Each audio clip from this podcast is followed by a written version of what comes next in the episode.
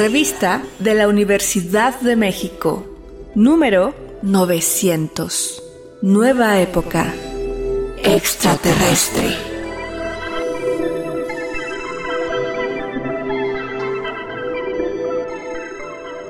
Bienvenidos al suplemento radiofónico de la revista de la Universidad de México. Yo soy Elvis Lisiaga y este es nuestro tercer programa sobre extraterrestres. Creo que nunca había hecho una serie de programas como estos, temáticos, en donde me sintiera tan ignorante y a la vez tan curiosa. En esta tercera emisión vamos a platicar con César Oropesa. Él es curador, artista visual y tiene una relación muy interesante a través de las artes visuales, desde luego, con los extraterrestres. Bienvenido César, ¿cómo estás? Muy bien, muchísimas gracias por la invitación. Aquí muy contento de poder charlar contigo de estos temas tan interesantes, tan de otro mundo, ¿verdad? Claro. Oye, bueno, cuéntame un poquito de ti. Tú, además de artista, perteneces a un colectivo de artistas donde se relacionan con lo extraño. Y bueno, la semana pasada tuvimos a Augusto, que, que también pertenece al colectivo. Cuéntanos un poquito de esto. Sí, bueno, yo estoy encargado de la coordinación de la curaduría, hago distintas propuestas y ha sido muy curioso cómo nos ha llevado el trabajo artístico a estos puntos, ¿no? Hemos transitado por temas muy complejos desde el aspecto social hasta el aspecto meramente antropológico como es la muerte, ¿no? Obviamente eh, los extraterrestres y todo lo que pertenece al mundo de lo desconocido, pues son temas que fascinan al artista. Y pues aquí estamos con ya un montón de vivencias que nos ha aportado la creación y, y el compartir el arte en todo el mundo. Y bueno, pues ha sido fantástico. Bueno, una de las cosas que hemos visto a lo largo de estos programas, y todavía nos falta un cuarto, es que los extraterrestres, los aliens, eh, tienen eh, su condición, digamos, de posibilidad es nuestra imaginación. ¿no? Retomando la palabra que acabas de usar. Y en ese sentido, el arte, eh, sobre todo, bueno, en el cine, en los cómics, ¿no? En las caricaturas, en lo popular, pero también en el alto arte, digamos, ¿no? Entonces ahí nos gustaría, eh, pues básicamente que te arranques, ¿no? Nos vas a comentar de, de este artista Giger que, que es el eslabón que tú tienes con los extraterrestres. Sí, totalmente. Bueno, pues es un artista fascinante Tuvimos la posibilidad en el 2017 de traer una gran colección al Festival Internacional Cervantino y en el 2018 eh, otro curador eh, que también ha traído arte internacional, Diego Rojo, trajo una gran exposición para Reforma. Eh, se interrumpió por la pandemia, pero bueno, realmente nosotros en el 2017 tuvimos también la posibilidad de visitar su recinto madre, que es el, el Museo en Gruyère, Suiza y pues es un lugar fascinante en medio de los Alpes, entonces ahí llevamos una representación y un homenaje internacional que le hicimos a este gran artista.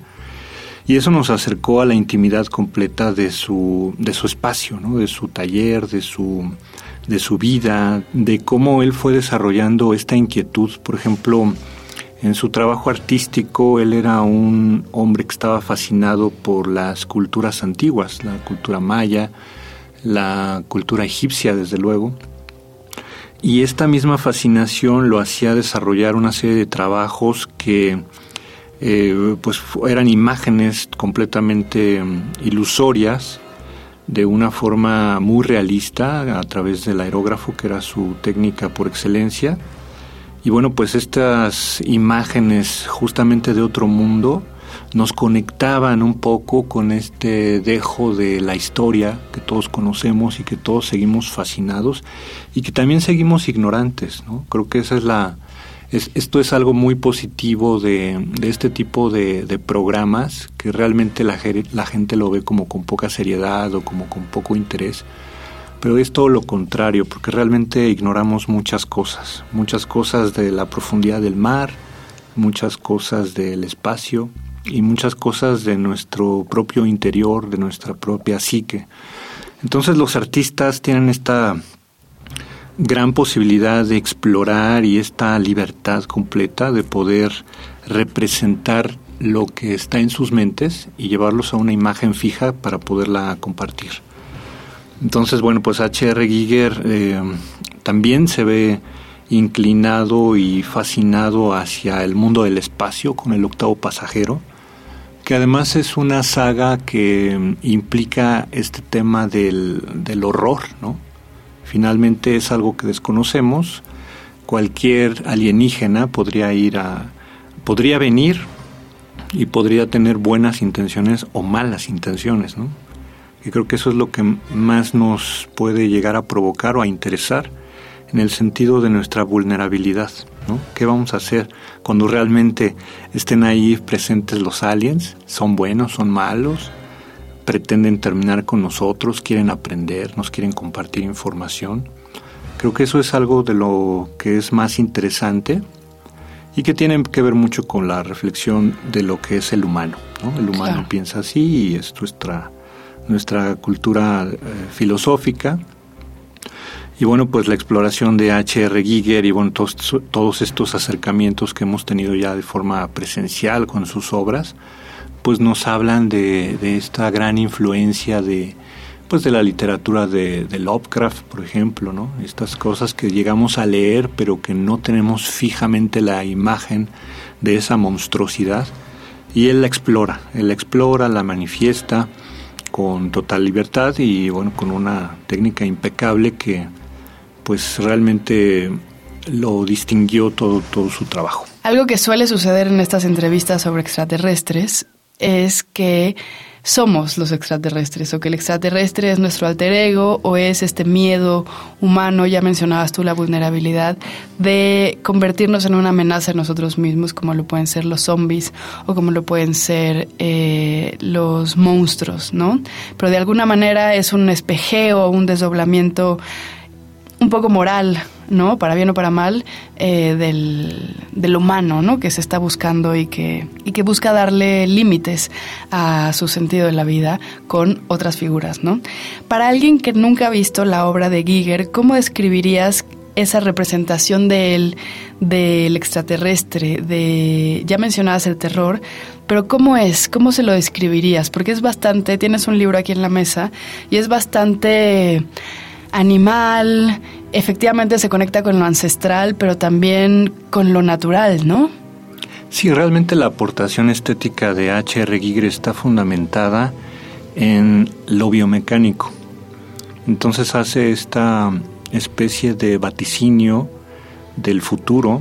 Muchas de las exposiciones que hemos curado y realizado para promover su trabajo, pues justamente versan sobre el tema del futuro el futurismo que implica la alta tecnología, pero también con esa mezcla de la inmensa tecnología biológica que poseemos, que además es completamente mágica y sofisticada, y que ahora podemos eh, ver en la ciencia, en la medicina, ya mucho más manifestada, ¿no? Podemos ver prótesis, podemos ver una serie de combinaciones que en algún momento eran imágenes que él planteaba del espacio, él realmente parte de la literatura y desarrolla un trabajo eh, editorial que se llama Necronomicon. Y a partir de ese trabajo es descubierto por Ridley Scott para poder realizar la película de Alien. Entonces estamos hablando de que, de que el director al, al, al pensar en esta monstruosidad del octavo pasajero que se iba a manifestar, prácticamente lo ve realizado ya en las imágenes de H.R. Giger y le hacen la encomienda. Wow. Entonces, eh, realmente es una conexión ahí de, inteligencias y de manifestaciones, de causalidades que se van dando en el camino de la vida. Y bueno, pues este, esto lo prácticamente solo le da la plataforma a H.R. Giger. ¿no? Realmente podemos ver cómo ha influenciado la cultura y las artes a partir de una obra particularmente original, eh, cosa que no ocurre, ¿no? no son tan recurrentes los artistas que puedan partir de lo original y de la manifestación de su imaginería. Obviamente hay mucho mito a través del consumo de sustancias y etcétera como como para incentivar este tipo de desarrollos o de portales. De procesos creativos. De procesos creativos, pero realmente si no hay talento y si no hay técnica, pues es imposible desarrollar cualquier tipo de imagen, ¿no? Creo que mm, realmente ahora estamos eh, supeditados a una serie de información y de imágenes de, de, alta densidad, de alta definición, ¿no? En las pantallas, en, bueno, ya tenemos pantallas en el refrigerador, en la cocina, en todos lados hay pantallas. En el coche, estamos bombardeados por toda esta información digital. Y bueno, pues este, realmente la aportación de lo orgánico, de la perspectiva, del plantear un espacio donde también ya se implica una filosofía mucho más allá del futuro, porque los planteamientos estéticos de H.R. Giger son a través de, de, la imaginería, pero del deterioro, de, de la decadencia del futuro, que eso es todavía mucho más avanzado ya, ya entrar. Ahora podemos eh, darnos cuenta cómo hay una serie de, de, basura en el espacio, ¿no? Tenemos imágenes reales de la cantidad de basura que hemos generado en el espacio, ¿no? Y bueno, pues eso realmente mm, lo puede desarrollar una persona que realmente se dedica al pensamiento profundo a través del análisis, del conocimiento y de la praxis, ¿no? Antes de que se nos acabe el tiempo, César, ¿qué nos dice sobre el humano esta creación de Giger, este Necromicon? ¿Qué nos dice sobre quiénes somos? Bueno, en realidad casi todas las eh, creaciones que tienen que ver con, con el horror con los planteamientos del monstruosismo, pues evocan a, a eso, Realmente los alienígenas y los monstruos ya existen. Podemos darnos cuenta en la profundidad de la ambición humana, de cómo se manejan las naciones, las economías. Ahí podemos ver ya realmente manifestada la monstruosidad y todo esto que es completamente inhumano y que es a través del aplastamiento de de ideologías y de el poder sobre los otros.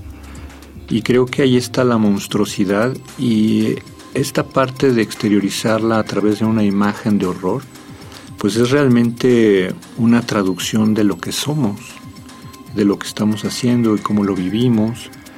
Em, a lo mejor encriptada o enmascarada por la humanidad, ¿no? por esta humanidad. No nos eh, no tenemos tentáculos ni ojos desorbitados ni somos viscosos, pero sí podemos verdaderamente ser eh, personajes execrables, desagradables y verdaderamente monstruosos por esta incapacidad de controlar nuestras mentes. Pues sí, muchísimas gracias César, hemos llegado al final del programa. Muchas gracias por la invitación y bueno, pues que sigan adelante con éxito estas reflexiones. Busquen el trabajo de César y otros artistas en Superficie Arte. Y si quieren leer más sobre extraterrestres, pueden entrar a nuestra página de internet www.revistadelauniversidad.mx y consultar este y otros números, todos los números de manera gratuita. También recuerden que pueden comprar nuestra revista en las librerías de la UNAM, de Educal, del Fondo y otras independientes.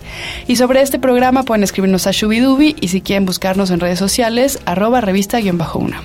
Gracias a Juan González, a Carlos Flores, a Frida Saldívar y a Yael Weiss. Yo soy Elvira Liceaga. Hasta pronto.